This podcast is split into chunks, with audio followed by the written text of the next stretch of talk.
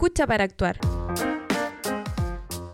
Los temas que marcarán un punto de inflexión en la relación que tenemos con nuestro medio ambiente, a través del desarrollo sustentable. Porque el cambio debe ser de nosotros y no del clima. Esto es La década del cambio, un podcast de Codex Verde.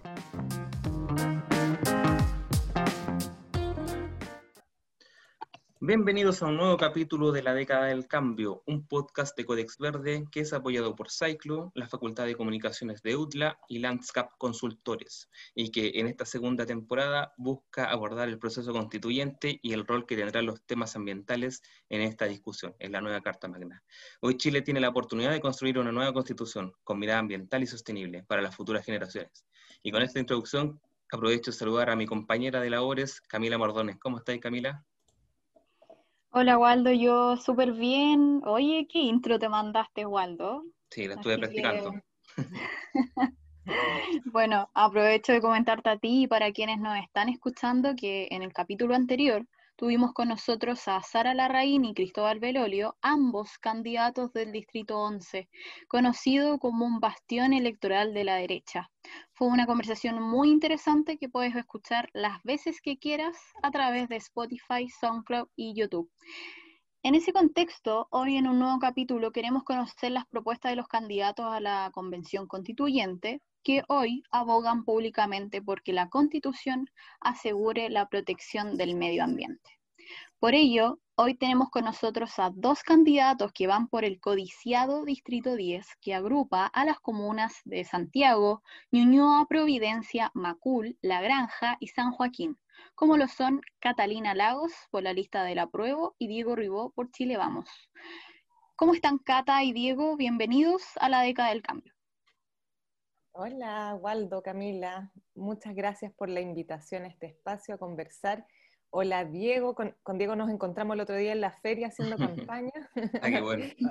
Pero no habíamos tenido la oportunidad de conversar ya un, poco más tendido, así que es fantástico. Hola, Diego. Igualmente, muy, buena, muy buenos días. Muchas gracias por la invitación eh, y siempre dispuesto a conversar eh, dialogar y discutir con argumentos, pero, pero siempre una voluntad de llegar a acuerdos, que es lo mismo que necesitamos para la constituyente. Así que encantado de estar acá. Perfecto. Bueno, y Diego y, Cata, ¿alcanzaron a comprar algo ese día? Porque se viene la cuarentena y el fin de semana, en la feria. Yo sí, en general cuando voy a la feria siempre intento comprar, o sea... Aprovecha de comprar. Sí, por supuesto, es que las verduras son mucho más ricas, más baratas. Más baratas, y los caseros ahí también. En general también es feo como que uno vaya a tomarse un espacio de trabajo de la gente solamente para ir a hacer campaña. En realidad, eh, también, en el fondo, uno, es vecino, entonces también necesita frutas, verduras, entonces aprovechamos de hacer las dos cosas. Se mata un pájaro de dos tiros. Perfecto. Camila, tú vas a empezar con la, con la entrevista. Claro, eh, antes de comenzar con las propuestas y lineamientos de cada uno, Cata, Diego, eh, me gustaría saber más de sus vidas y trayectorias. Em, empecemos con Catalina, eres abogada, docente universitaria, parte de la Corporación Humanas como equipo jurídico y hoy encargada programática de género y derechos humanos en Instituto Igualdad. Em, ¿Cómo ha sido el tránsito desde la vida académica a la política y qué rescatas de tu labor en esas instituciones que puedan contribuir finalmente a la formulación de una nueva constitución? Sí, a ver, em, yo, creo que eh, se complementa muy bien el, trabajo político con el trabajo académico que hago eh, en cuanto, eh, el, por lo menos yo milito en el Partido Socialista, entonces es un partido que está muy comprometido con la justicia social, eh, recientemente se declaró feminista y antipatriarcal, por lo tanto tiene un compromiso también con la igualdad de género, y yo me dedico académicamente a estudiar e investigar temas relacionados justamente con eso, con la igualdad y la no discriminación, con los derechos de, las mujeres y los derechos humanos en general. Entonces, dialogan, dialogan bastante bien.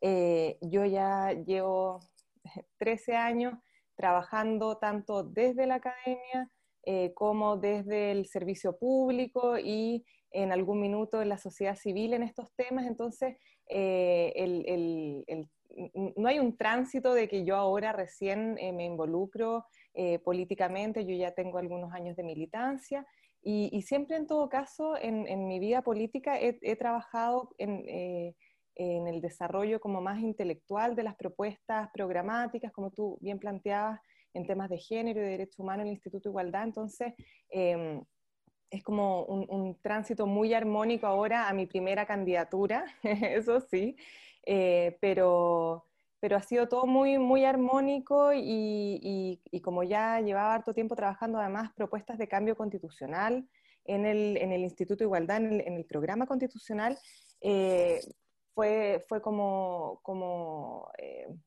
muy, muy evidente que tenía que asumir también este, este desafío que no es un desafío personal, yo lo veo como un desafío colectivo eh, por lograr estas transformaciones sociales que, que tanto se requieren en nuestro país.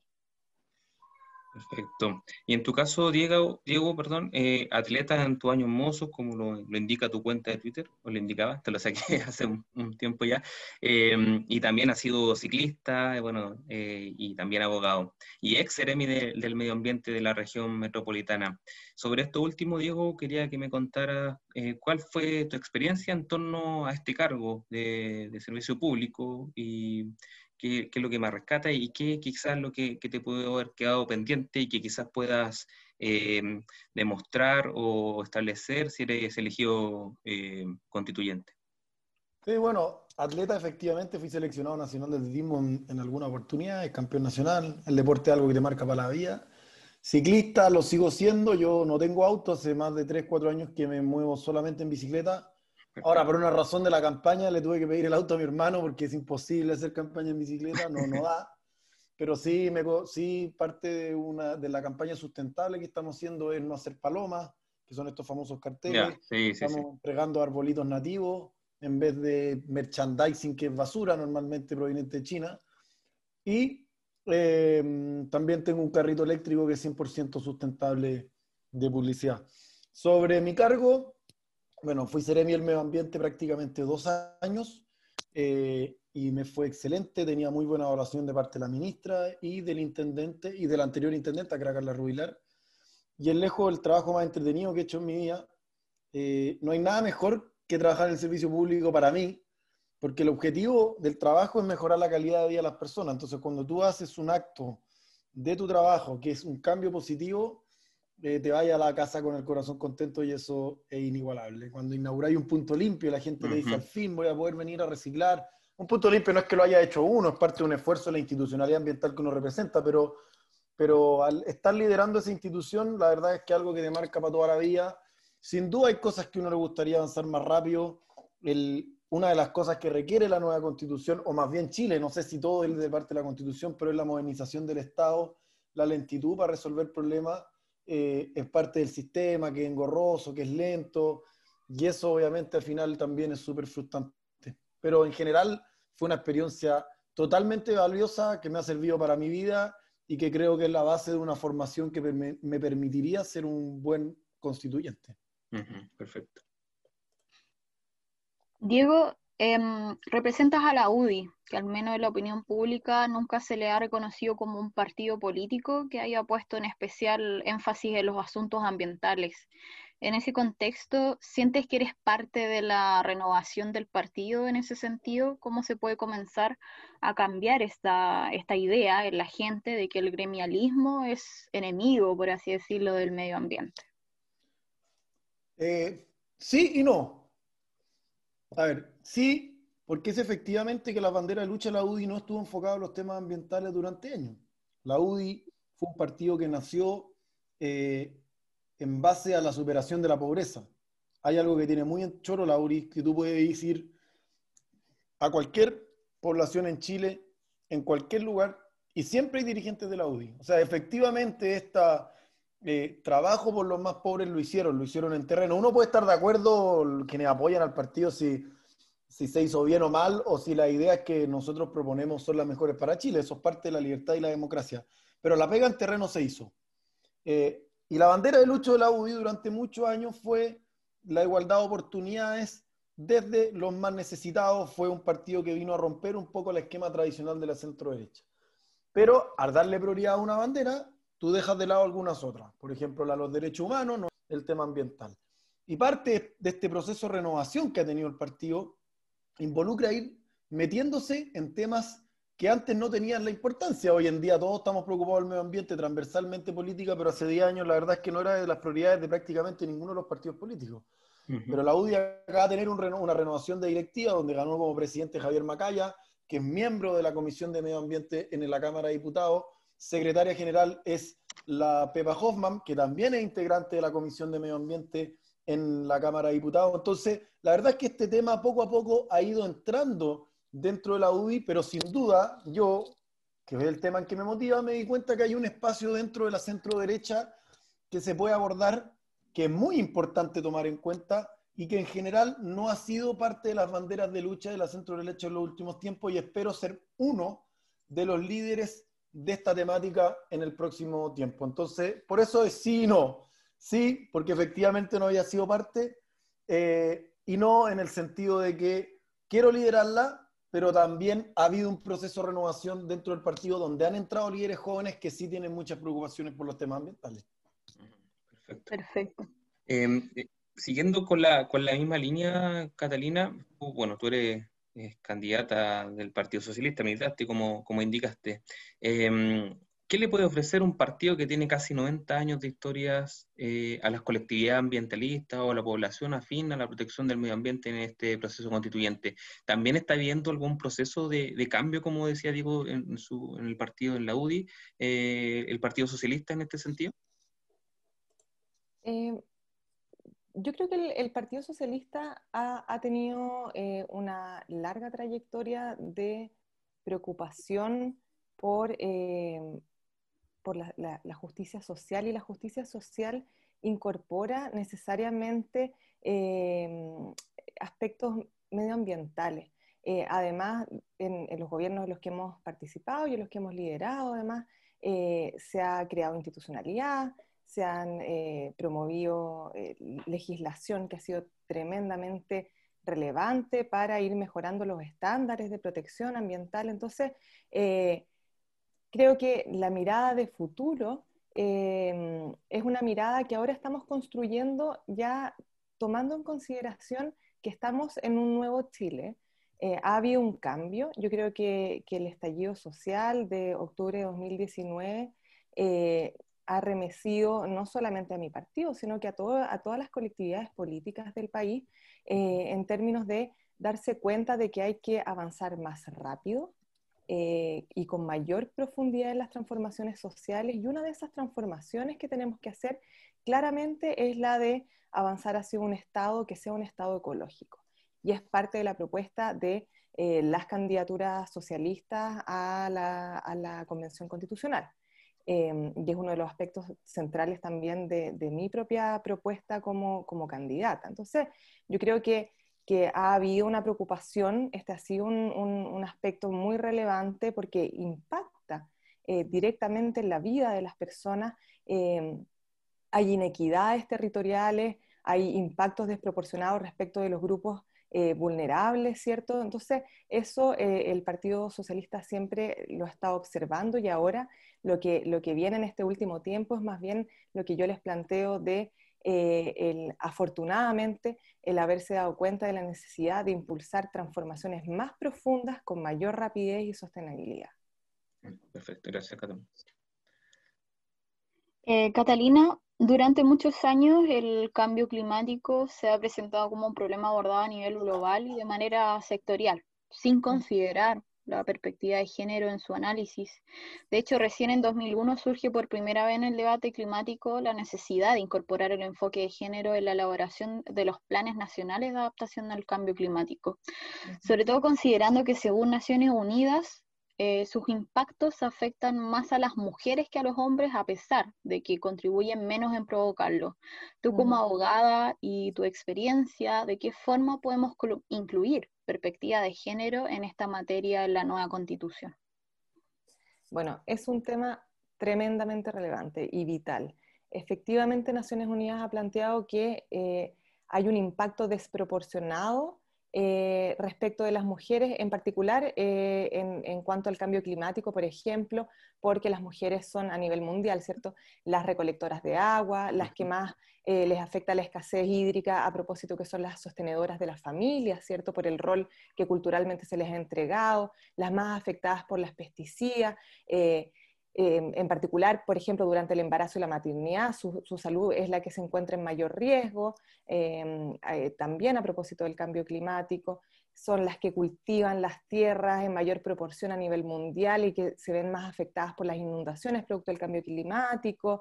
Y además hay un componente eh, político que es relevante en el sentido de que la voz de las mujeres suele ser ignorada en la planificación y en la gestión ambiental. Y de hecho, antes del, 2001 ya había eh, en el movimiento global de mujeres y feministas, estaba esta preocupación. Y si tú revisas, por ejemplo, el resultado de la cuarta conferencia mundial sobre la mujer, en que se reúnen todos los países y ahí se adopta lo que se conoce como la Declaración y Plataforma de Acción de Beijing, ahí una de las dos esferas de especial preocupación, entre las que están la participación política, la salud sexual y reproductiva, la violencia de género, una de esas esferas es la mujer y el medio ambiente. Y ahí se fijan objetivos estratégicos para los estados que deben avanzar eh, uno tiene que ver con la participación activa de las mujeres en la toma de decisiones, producto de, como les decía, esto que las mujeres no participan y se les ignora. El segundo objetivo tiene que ver con la integración de las preocupaciones y de las perspectivas de las mujeres en las políticas y los programas ambientales. Y el último eh, se relaciona con el establecimiento de métodos de evaluación de la repercusión que tienen las políticas de desarrollo y ambiental en las mujeres. Eh, entonces, ya en la década de los 90 tenemos, ¿cierto?, una conferencia mundial que arroja como principal esfera de preocupación la mujer y el medio ambiente. Nos ha ido costando que esto se vea reflejado a nivel eh, nacional en los distintos países, ¿cierto? En las políticas públicas, en la legislación, pero es un tema tremendamente relevante y justamente porque tú lo, mencionabas, Camila, las mujeres eh, tienen, tienen menor responsabilidad incluso, ¿cierto?, en, en, eh, en, la afectación del medio ambiente. Hay las Naciones Unidas han, reconocido que eh, las mujeres cumplen un papel esencial en garantizar la protección de los ecosistemas frágiles, en un papel esencial en el rol de la sobrevivencia de la familia en los desastres naturales y en la gestión justa, eficiente y sostenible de los recursos naturales. Entonces, yo creo que va a ser un desafío relevante en, el proceso constituyente que la perspectiva de género se incorpore con fuerza cuando estemos hablando de medio ambiente. Yo espero que eh, la protección del medio ambiente sea un eje transversal en la nueva constitución, que se traduzca en derechos, principios y deberes. De hecho, eh, eh, agregaría, porque estoy totalmente de acuerdo con lo que señala Catalina, agregaría que en la pasada COP25, cuando Chile fue presidente, uno de los objetivos que puso la ministra Smith eh, fue incluir el tema de género eh, como parte de, los temas a discutir eh, sobre cambio climático. Recordemos, la ministra Smith fue ministra de la mujer, entonces el tema de género, más allá del apoyo o crítica que le puedan hacer en cuanto a su gestión, pero sí la preocupación del tema de género ha sido parte de, su vida muchas veces y, en la pasada COP25 fue incorporado como una de las temáticas de la discusión mundial y que se, supone que se va a mantener ahora la COP26, que es tan, tan importante. Así que eh, lo, resalto como un hecho de que ya es parte de la discusión mundial y algo, o sea, ya lo era por lo que señaló Catalina, ahora es parte de la Convención Internacional de Medio Ambiente más importante en materia de cambio climático, y algo cooperó Chile incorporar esta temática como, parte, como uno de los ejes de la discusión. Diego, una consulta sobre este mismo tema. ¿Tú, crees que eh, efectivamente hay conciencia de, esta, de esta relación eh, estrecha que existe entre el cambio climático y la brecha de género en nuestro país? Porque, por ejemplo, Catalina nombró varias circunstancias de que quizá aquí la, y por conversaciones también te lo, te lo digo, que cuando, cuando hablamos de este tema, como que no, como que no se entiende muy bien. ¿Por, qué sería? Por ejemplo, en África, en Asia, pueden entender con, completamente el, rol de la mujer en, por ejemplo, abastecer a su familia con agua potable. Acá en Chile igual tenemos casos, pero por eso quería decir, si ¿tú crees que hay conciencia todavía o falta mucho todavía? no, yo creo que en tema de perspectiva, o sea, es que ya nos falta mucha conciencia en materia ambiental. Evidentemente Chile en los últimos tres años, cuatro años, creo que la COP, más, allá de, de, su resultado en términos de haber sido parte de esta organización, ayudó mucho a poner el medio ambiente como una de las principales temáticas a discutir en Chile. eh, y eso podría decir que cooperó en aumentar la conciencia ambiental del ciudadano tradicional, no de quienes toda su vida habían sido preocupados en los temas ambientales. Entonces creo que aumentó la visión, pero de ahí a que todos los chilenos digan, ah, el problema del medio ambiente tiene varias variables y una de ellas es cómo esto afecta eh, a las mujeres, no creo que haya una conciencia tan transversal en ese sentido y por eso es muy importante también darla a conocer.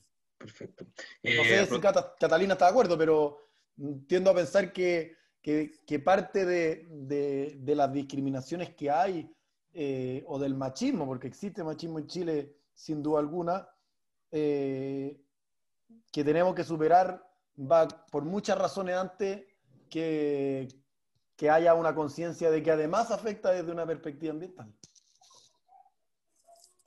Perfecto. Eh, Caterina, no sé si querías replicar a Diego. Eh, bueno, claramente la, igualdad de género eh, es un tremendo desafío y, también, como planteaba Diego, tenemos un un déficit muy importante de conciencia sobre la relevancia de la protección del medio ambiente. Entonces, eh, eh, son dos cuestiones en las que hay, muchas deudas, ¿cierto? Eh, muchas deficiencias y, ya incluir la perspectiva de género en un tema en que, en que, tenemos, en que tenemos muchos desafíos se, hace, se hace incluso más, más complejo. Solo quería aportar que que eh, yo fui, mm, eh, durante el, gobierno anterior de la presidenta Bachelet, fui encargada de Relaciones Internacionales del Ministerio de la Mujer y la Equidad de Género, y, ya en esa época trabajábamos muy fuertemente em, los temas de, mujeres y, medio ambiente, em, era, era, parte del trabajo que realizábamos, eh, pero claro, cuesta, cuesta visibilizarlo, cuesta ponerlo en la agenda porque, porque los desafíos ahora más prioritarios parecieran ser otros. Eh, y, la idea es que vayamos tomándolo todo de manera integral eh, para, que, para que podamos empujar los carros de, eh, de, la, de, la, de, la, justicia social de, manera, de, manera holística. Ciertamente un, un, gran tema, un temazo que bueno que lo, que lo pudimos abordar en un programa de la década del cambio. voy a continuar contigo, Diego no es un tema tan, tan tabú o tan desconocido para la, para la gente, el tema de la, de la contaminación. Esta es una pregunta de uno de nuestros auspiciadores, Cyclo, em, y dice así, el, el, actual inciso constitucional sobre el derecho a vivir en un medio ambiente libre de contaminación no ha logrado sus fines en la práctica, terminando incluso con las conocidas zonas de, de sacrificio con altas cargas contaminantes. Digo, ¿de qué manera podría garantizarse o fortalecer este derecho constitucionalmente, el derecho a vivir en un un medio ambiente libre de contaminación? A ver, la, lo que hace un... Esto, voy a explicar algo, perdón que me tomé un par de minutitos más, pero es para entender cómo funciona el tema de la contaminación. la, la contaminación siempre va a existir. O sea, lo que busca una institucionalidad ambiental en todas partes del mundo es que la contaminación que se genera sea compatible con la salud y con la naturaleza. Nosotros cuando caminamos contaminamos, porque levantamos polvo que se llama material particulado. Un auto cuando avanza levanta material particulado más el que emite por el tubo de escape. Entonces, la contaminación es parte de, la vida. El problema es cuando la contaminación deja de ser compatible con la naturaleza y con la vida. Y por eso existen las normas primarias y secundarias de calidad ambiental, donde se establece cuál es el estándar de contaminación máximo que no se puede superar. ¿Por qué digo esto? Porque la forma de enfrentar la contaminación, independiente de los cambios constitucionales que nosotros tengamos que hacer, tiene que ver con disminuir las fuentes contaminantes. Y eso se hace a través de los planes de descontaminación atmosférica. La región metropolitana, por ejemplo, que es el caso más exitoso en Chile y en probablemente toda Sudamérica, ha disminuido su contaminación de manera brutal. La mejor manera de demostrarlo es que hace más de tres años que no tenemos ninguna emergencia ambiental. Y, cada vez son menos preemergencias y alertas ambientales. Y cada vez, además, son menos la cantidad de horas que, lo, que las estaciones de monitoreo de calidad del aire marcan un límite que supera una alerta o una preemergencia ambiental. Sin duda que hay que hacer mejora, eso no, no lo puedo negar, pero la inexistencia de la contaminación o la disminución al nivel que sea compatible con la vida eh, y con la naturaleza tiene que ver con la implementación de políticas públicas y no va a haber un gran cambio en términos de eh, en términos de, del día a día directamente por la Constitución o a menos de manera inmediata. El caso de la zona sacrificio eh, tiene que ver también con otro punto, que es la equidad social, que es parte del desarrollo sustentable a mi juicio, y es la justa distribución de las cargas ambientales. Quintero y Puchuncaví, por ejemplo, el gran ejemplo que tenemos, eh, fue una, una, comuna que si tú ves el símbolo de la comuna, como, como el emblema, era una chimenea. tirando humo. O sea, una empresa tirando humo. Porque antes se creía que eso era parte de, una fábrica de creación de empleo. El desarrollo. Exactamente, hasta que nos dimos cuenta el tremendo problema que eso eh, significaba para la salud de, de, los vecinos. Y además, si miramos quiénes son los principales culpables de lo que estaba pasando en Quintero y Puchuncaví, al menos de la última crisis, porque hay varias empresas más, se culpaba a ENAP, ya la, a ENAP en las refinerías y se culpaba a Ventanas, que era de Codelco. O sea, dos empresas estatales. Entonces, es importante señalar lo que está pasando.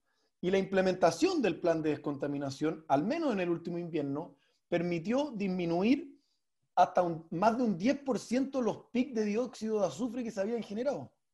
Y siguiendo la línea de lo que pasaba en la región metropolitana, que es que ya no estamos saturados por azufre.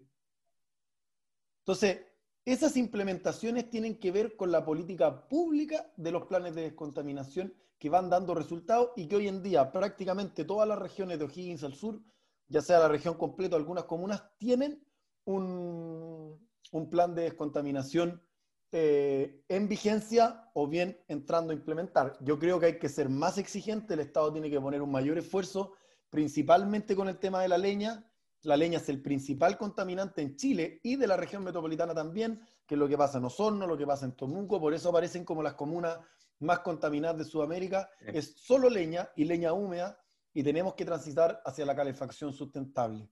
Ahora, en términos de lo que dice la Constitución, el derecho a medio ambiente, en vivir un medio ambiente libre de contaminación, y con esto va a ser cortito para que también Catalina obviamente pueda opinar al respecto y no alargarme tanto, eh, fue un derecho que se estableció en el año 1980, es decir, fue la quinta constitución del mundo que consideró el tema ambiental como una de las temáticas más eh, relevantes, estableciendo un derecho con recurso de protección para poder ejercerlo y que de hecho el fallo de Quintero y Puchuncaví fue gracias a un recurso de protección presentado por los vecinos. Entonces, lo digo porque hay que mirar las cosas en su contexto. O sea, ya en el año 1980 fue un tremendo avance, hoy en día pareciera que no está cumpliendo con el estándar ambiental que nos exige los problemas de cambio climático que tenemos en el mundo. Por ejemplo, y otro de los problemas del día a día que viven los vecinos, por ejemplo, dentro de la contaminación no se han generado buenas políticas en Chile en materia de olores, se ha avanzado en el último tiempo, pero uno de los mayores desagrados que viven los vecinos de la sexta región tiene que ver con los chancheras y la producción de esos chanchos y los olores pútridos que generan. Pasa con los que viven cerca de rellenos sanitarios. Entonces, hay que mejorar el estándar del artículo 19, número 8, a los tiempos actuales, con una debida protección de la naturaleza y los recursos naturales, flora y fauna, de, como obligación de parte del Estado. Pero por el otro lado, hay que saber que no porque la Constitución solamente declare cosas, se va a mejorar la calidad de nuestro medio ambiente. Tiene que ver con las políticas públicas que nosotros implementamos, muchas de ellas muy exitosas, otras hay que avanzarlas en la, en la mayor medida posible, y eso va a generar que efectivamente tengamos una calidad de vida mejor desde la perspectiva de los ciudadanos, pero también una mejor relación con nuestro entorno. Perfecto, Diego, muchas gracias. Muy completa tu respuesta. Catalina, no sé si te gustaría referirte a este tema de, la, de las denominadas zonas de sacrificio. ¿Cuál es tu postura desde el lado eh, en cuanto a igualdad de género, lo social? Bueno, tú has trabajado en Instituto Igualdad, que imagino que ha abordado este tema. Sí, bueno, eh, estoy, estoy de acuerdo eh, en que la, consagración actual de este derecho a vivir en un medio ambiente libre de contaminación hoy es insuficiente, no está a la altura de los estándares internacionales, eh, porque claramente hay otros elementos que no solamente tienen que ver con eh, la, contaminación que se deben resguardar y, y, por eso es tan importante que avancemos hacia la consagración de un medio ambiente sano y equilibrado, ¿cierto? Y incorporemos principios que son tremendamente relevantes a nivel constitucional, como eh, la equidad territorial y eso implica evidentemente, ¿cierto?, em, poner término a, las zonas de sacrificio eh, y otros principios relevantes como el de solidaridad, justicia intrageneracional, intergeneracional, eh, principios de justicia ambiental, de responsabilidad, de participación, ¿cierto? y por supuesto de progresividad y no, y no regresión. Ahora, em, hay, un, hay un tema que me parece súper relevante, que era algo que, que, mencionaba Diego. Bueno, incluso se, protege, decía, el, eh, este derecho a través del recurso de protección. Y, recordemos que en un principio el recurso de protección eh, tenía una, una, protección que era, que era bien dificultosa para este, para este derecho porque exigía que hubiese una acción u omisión eh, que fuera ilegal y arbitraria. Y eso en 2005 se, se modificó y quedó como acto u omisión ilegal. Entonces hay un tratamiento diferenciado en la protección judicial de, este derecho también, que es distinto a lo de los otros derechos que puede ser eh, por un acto o, por una omisión ilegal o arbitraria. Entonces aquí solamente la ilegalidad es lo que permitiría recurrir y, ahí, si me permiten, me quiero meter en un tema que me parece que es fundamental y que tiene que ver con, el de, eh, con la justicia, el acceso a la justicia ambiental, porque hoy día tenemos serios problemas de... Em, de acceso a la justicia ambiental en términos de eh, la eh, disparidad, ¿cierto?, de poder que se produce entre las comunidades y, los, y la ciudadanía frente a eh, proyectos, grandes proyectos de inversión en que los ciudadanos, las comunidades no tienen los mismos recursos em, en términos de asesoría, ¿cierto? Eh, para poder acceder a la justicia ambiental. Y eso es un tema del que nos vamos a tener que necesariamente hacer cargo, a mi juicio, eh, en, el debate de, la nueva constitución. Ver cómo podemos asegurar acceso eh, igualitario a todas las personas para la protección del medio ambiente sano y equilibrado. Por ejemplo, eh, las corporaciones de asistencia judicial, ¿cierto? Que son quienes proveen asistencia jurídica gratuita a las personas que no tienen recursos para pagarlo, no tienen una oficina especializada en materias medioambientales y las personas tienen que recurrir a las clínicas de, de, las universidades, a las clínicas jurídicas como la de la Diego Portales o de la Universidad de Chile. Eh, pero si no tienen acceso a eso porque no están em, eh, lo suficientemente cerca, ¿cierto? O simplemente no, pueden acceder porque evidentemente tienen limitaciones de atención a estas clínicas jurídicas, las personas no tienen igualdad de armas para hacer efectivo este derecho. Entonces yo creo que eso es algo que vamos a tener que necesariamente abordar. Sí, de hecho, había en el capítulo anterior, Hernán Ramírez había en uno de los capítulos anteriores, Hernán Ramírez, candidato por el distrito de la región Valparaíso, se me fue el, 6, eh, proponía una superintendencia del medio ambiente autónoma. O sea, eh, hay, propuestas más o menos en cuanto a lo que está abordando Catalina. Em, para no extendernos tanto, Camila viene con una pregunta para ti, Cata. Sí. Eh, solo un, un, punto muy pequeñito de lo que dijo Catalina. No solo estoy de acuerdo, el problema es que en Chile el acceso a la justicia creo que es absolutamente desigual, no solo en temas ambientales, que es aún más.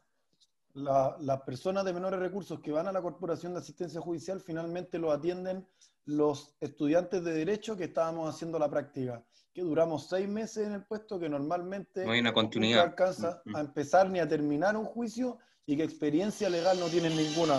Entonces, hay una injusticia brutal porque la posibilidad de que ese juicio tenga una buena tramitación normalmente es muy baja. Imagínense si además en materia ambiental no tenéis eh, expertos en la materia. Perfecto. Ok, eh, por otra parte, uno de nuestros auspiciadores, Landscape, eh, nos envió una pregunta para Catalina, como dijo Waldo.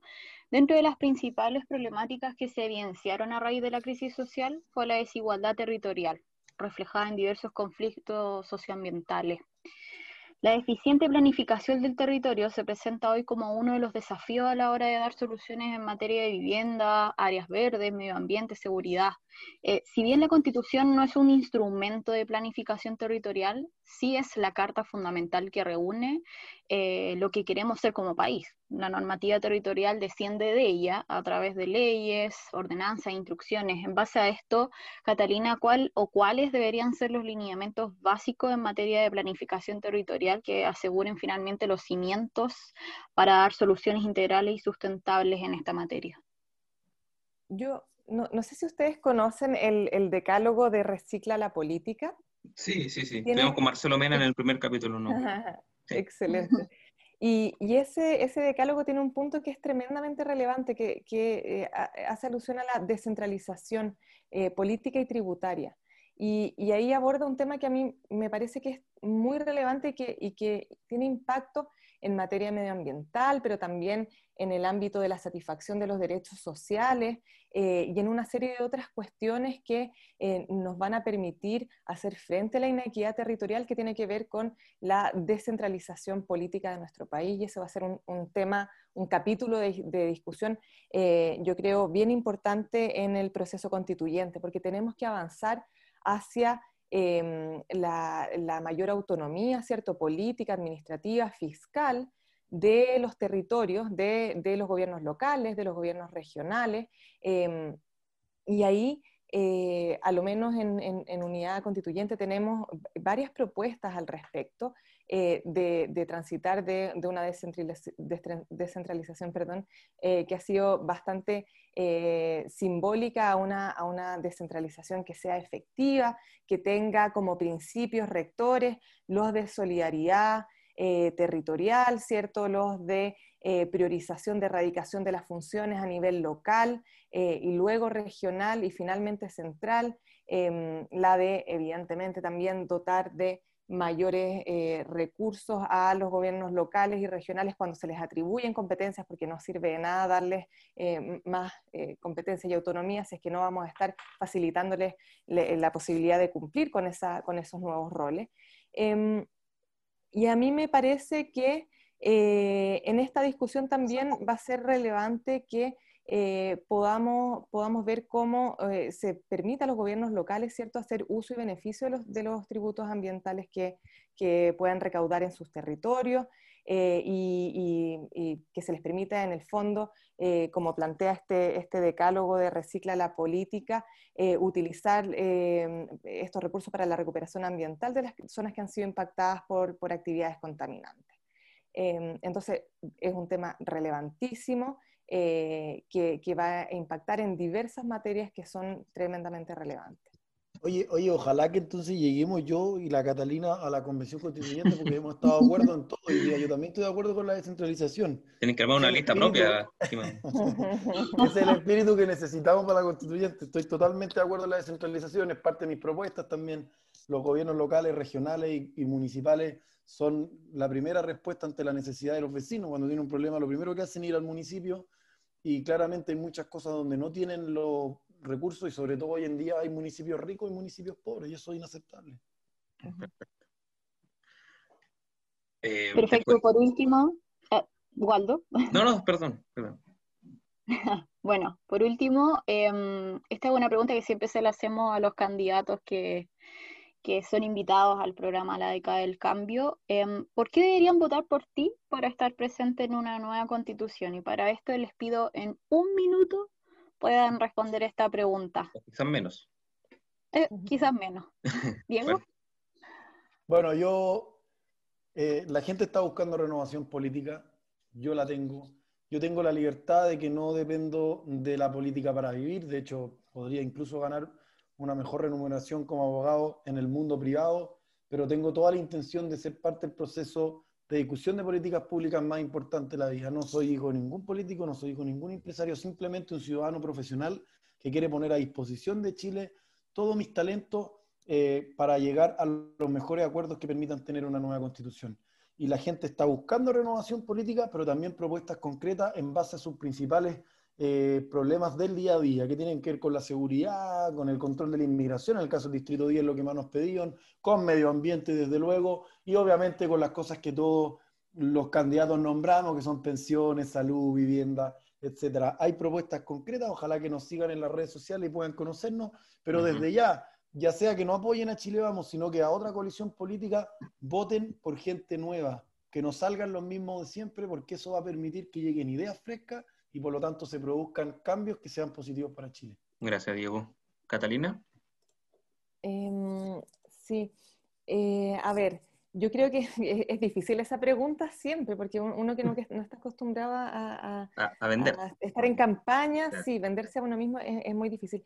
Pero yo lo que quiero plantear es que, es que represento un proyecto colectivo de transformación social, em, que estoy muy comprometida con, con, impulsar transformaciones que sean profundas y que permitan efectivamente hacer realidad la justicia social, la igualdad de género. Eh, y en ese sentido, me parece que mis conocimientos técnicos, mi trayectoria en la academia, mi trayectoria profesional, eh, van a ser tremendamente relevantes para poder eh, impulsar efectivamente los cambios para tener una, constitución que nos permita avanzar en ese sentido.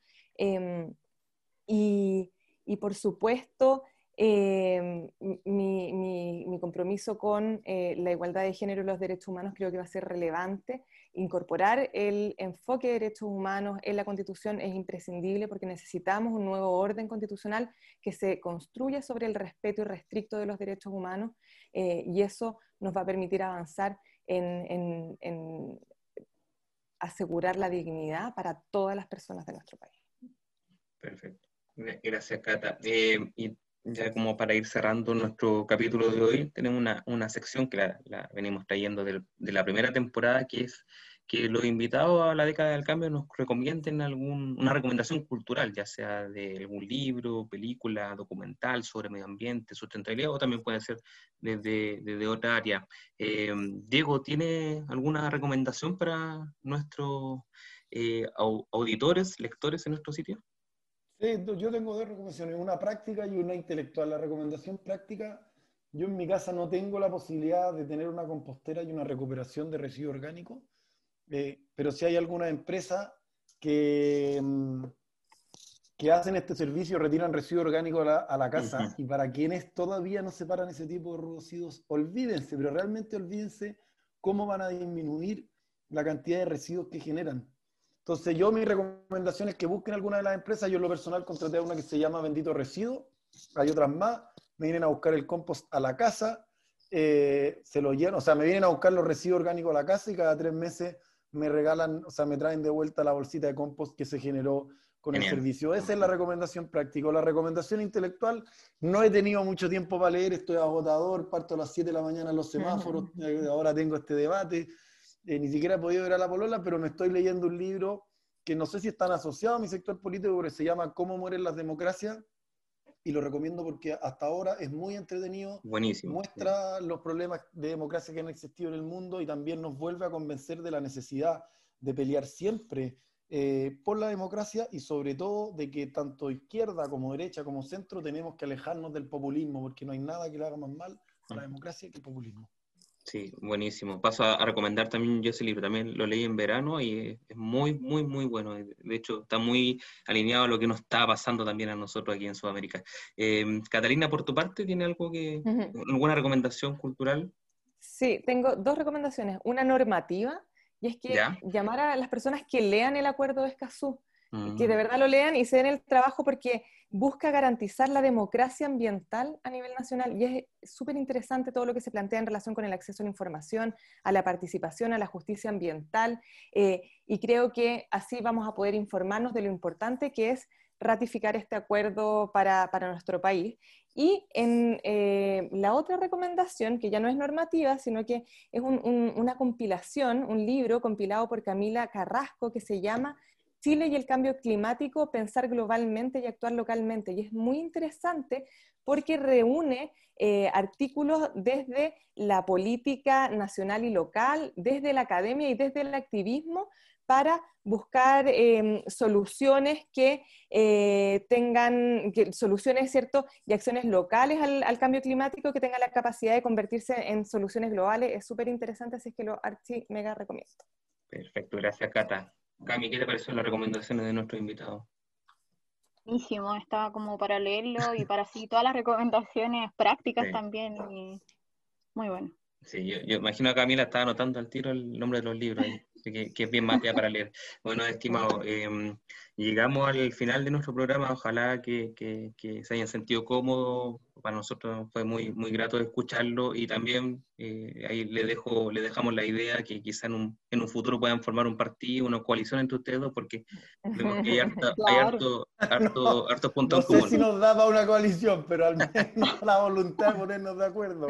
Sí, pero bueno, eso es lo, lo, fundamental. Como hablábamos con Cata antes, bueno, todos los invitados que han pasado por este programa, más o menos tenemos, tienen un objetivo final, que es finalmente la protección del medio ambiente. De ahí que hayan matices de cómo se debe hacer esto, obviamente que, que lo hay, pero siempre hay, hay, buena ley y hay buen trato entre los, los contendores, entre los contendores. Así que bueno, me, me, despido de usted, estimado. Eh, muchas gracias, Diego, Cata. Muchas gracias, Waldo, Camila, Diego, que estén muy, muy bien. Igualmente, Cata, Waldo, Camila, un gusto hablar con usted. Un saludo a todos los radio auditores, no sé cómo, cómo se llaman. Auditores en, eh, claro, en, nuestro podcast y bueno, igual nosotros vamos a hacer una... A los podquistas. Así que eso, bueno, antes de finalizar el programa voy a hacer una mención a, nuestro, a nuestras organizaciones que apoyan este podcast, que son Cyclo, ellos trabajan en análisis de ciclo de vida y cálculos de huellas ambientales, ecodiseño y docencia, pertenecen a las redes Basura Cero de la Fundación Basura y Open Bouchef de la Universidad de Chile y Landscape Consultores. Ellos son especialistas en gestión y normativa ambiental, sustentabilidad, manejo y gestión del paisaje, territorio y capacitaciones en todas estas áreas. Y por supuesto, la Facultad de, Comunicaciones y Artes de la Universidad de las Américas, de la cual es egresada nuestra compañera Camila Mardones. Tú, Camila, vas a hacer el cierre.